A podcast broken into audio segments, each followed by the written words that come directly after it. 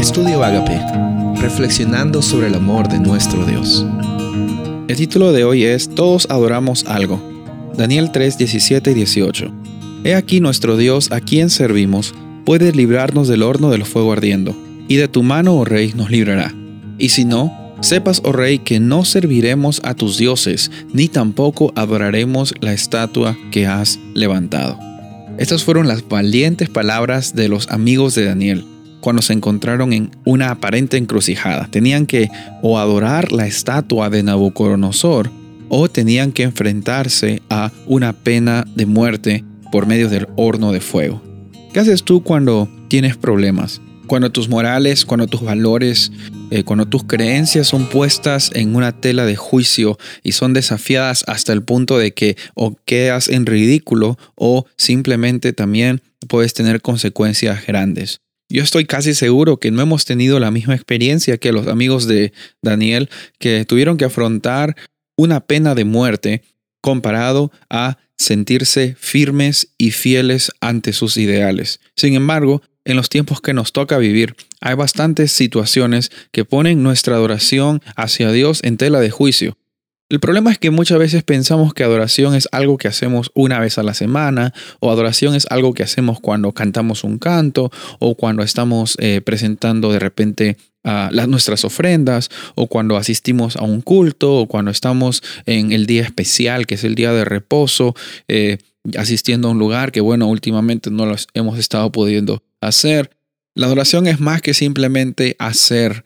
La oración es más que simplemente decir. La adoración es más que simplemente realizar cosas exteriormente. Ese es el problema que tenían muchos los fariseos y los religiosos en los tiempos de Jesús.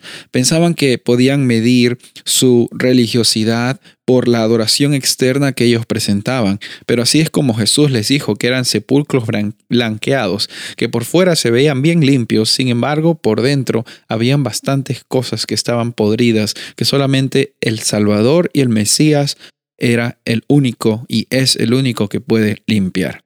Por eso es que el título de esta ocasión es Todos adoramos a algo o todos adoramos a alguien. En este planeta no hay ni una sola persona que no preste su atención o su adoración hacia una persona o hacia una cosa. Hay personas que adoran su trabajo. Y por adorar no me estoy diciendo una relación saludable necesariamente, pero cuando nos ponemos a ver en los lentes de lo que Dios nos ha presentado en su Biblia, Él desea y Él anhela y Él tiene ese sueño de que tú tengas el primer lugar reservado para Él, que tú tengas ese primer lugar y esa primera prioridad siempre eh, poniéndolo a Él como lo mayor en nuestras vidas.